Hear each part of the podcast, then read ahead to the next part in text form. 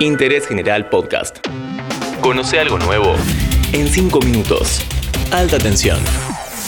Hola, ¿qué tal? Estás en Interés General escuchando un nuevo capítulo de Alta Tensión, el podcast sobre energía en 5 minutos más escuchado de todos los tiempos. ¡Aguantá! Hoy vamos a contar la historia de Río Turbio, la famosa mina de carbón de Santa Cruz. Ahí se está terminando de construir una usina para generar electricidad y acá te vas a enterar cómo llegamos hasta ahí y por qué el proyecto genera tanta polémica.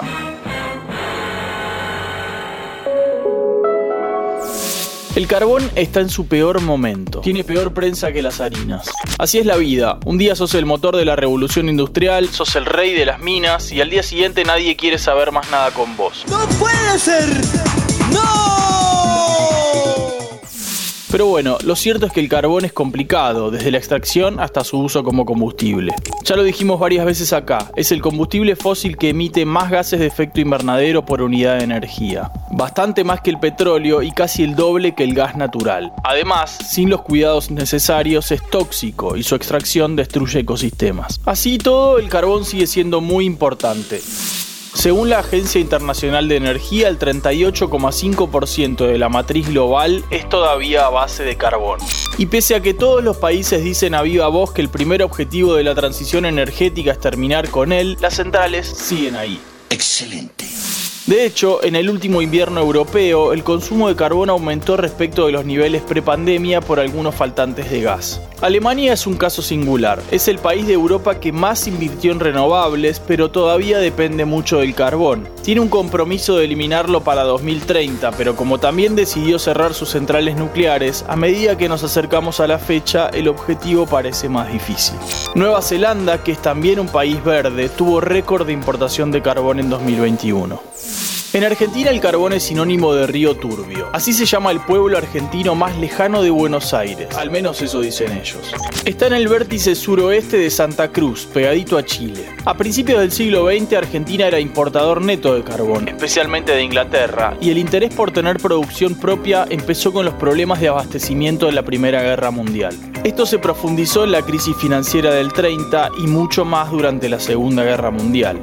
En los años 40 empezaron los trabajos en Río Turbio y ya para 1951 estaba funcionando el ferrocarril que llevaba el mineral hasta Río Gallegos. En 1958 se creó la empresa pública Yacimientos Carboníferos Fiscales.